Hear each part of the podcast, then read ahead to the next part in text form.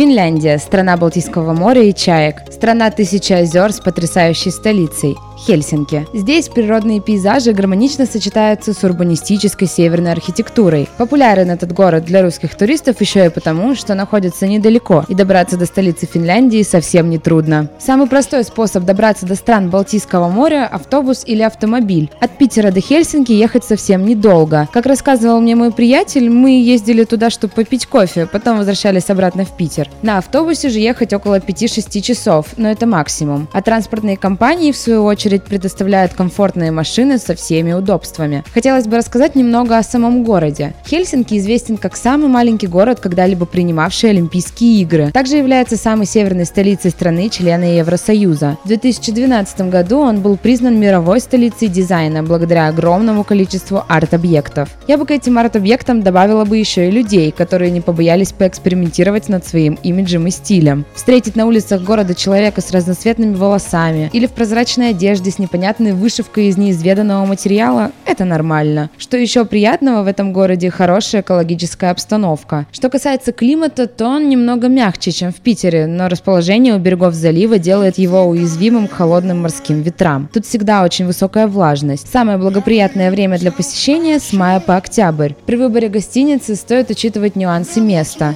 Столица Финляндии – город не особо большой, и здесь не нужно ехать на окраину города, чтобы найти недорогой отель. В центре также есть вполне приемлемые варианты. В Хельсинки дешевле будет поселиться именно в хостеле или отеле, чем, например, снимать квартиру. Что касается транспорта, то, как и в любом другом европейском городе, выгоднее всего приобрести карту. Специально для туристов предусмотрен проездной Хельсинки Кат, который предоставляет гостям города неограниченное количество поездок на всех видах транспорта, а также еще дает льготы при посещении музеев, ресторанов и культурных достопримечательностей. Начнем нашу прогулку по городу и отправимся с бульвара Эсплан Голландии. Это лицо города, как, например, Монмартр в Париже или Арбат в Москве. Этот бульвар приведет нас к рыночной площади, Куапаторе. Здесь можно приобрести рыбу, овощи, фрукты, меха, вязаные вещи и всякий необычный хендмейд. Здесь же недалеко расположилась Сенатская площадь. Площадь была построена после присоединения Финляндии к России. Именно, именно поэтому в центре площади стоит памятник российскому императору Александру II. Также на площади вы увидите белоснежный кафедральный собор, к которому ведет длинная широкая лестница. Когда-то его называли Николаевским. Еще одно красивое место на Сенатской площади – здание Государственного совета и место заседания правительства страны. А если подняться на лестнице кафедрального собора, то справа вы увидите здание Хельсинского университета, так сильно похожее на здание Госсовета. С площади на трамвае можно уехать до известной достопримечательности – церкви на скале. Здесь можно послушать настоящий орган, но стоит вас предупредить, во время службы визиты в церковь запрещены. Хотя вы можете, хотя вы можете испытать судьбу и попробовать договориться с сотрудниками. Все потому, что люди в Хельсинки дружелюбно относятся к желанию прикоснуться к великому.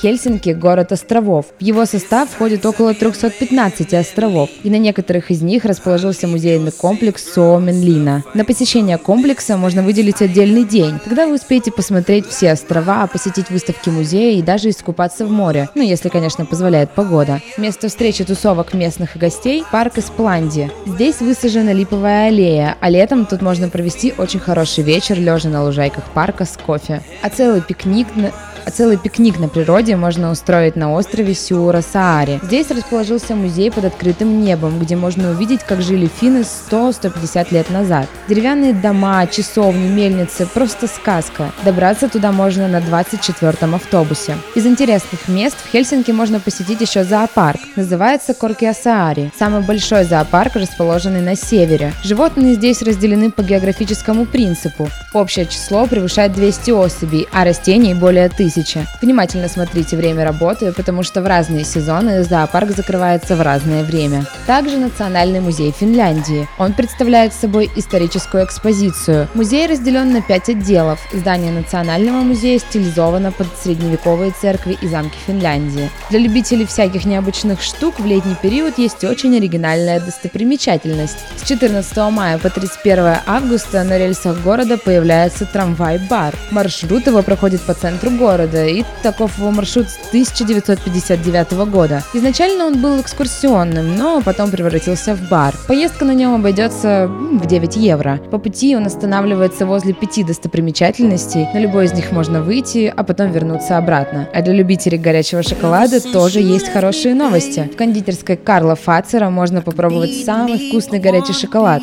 Эта кондитерская стала самой популярной в городе, а семейный бизнес владельцев разросся до мировых масштабов. Здесь же вы найдете аппетитные торты, шоколадные конфеты ручной работы, мармелад и другие вкусности. Что касается шопинга, вам на улицу Александр Инканту. Эта улица всегда была торговой. Здесь еще в древние времена купцы держали свои лавки. Помимо магазинов, эта улица очень красивая и с архитектурной стороны. Поэтому даже если шопинг не входит в ваши планы, прогуляться по этой улице стоит. На этом мы закончим нашу небольшую прогулку по Хельсинки. А что таит в себе Финляндия, вы поймете только побывав там. Так что отправляйтесь путешествовать.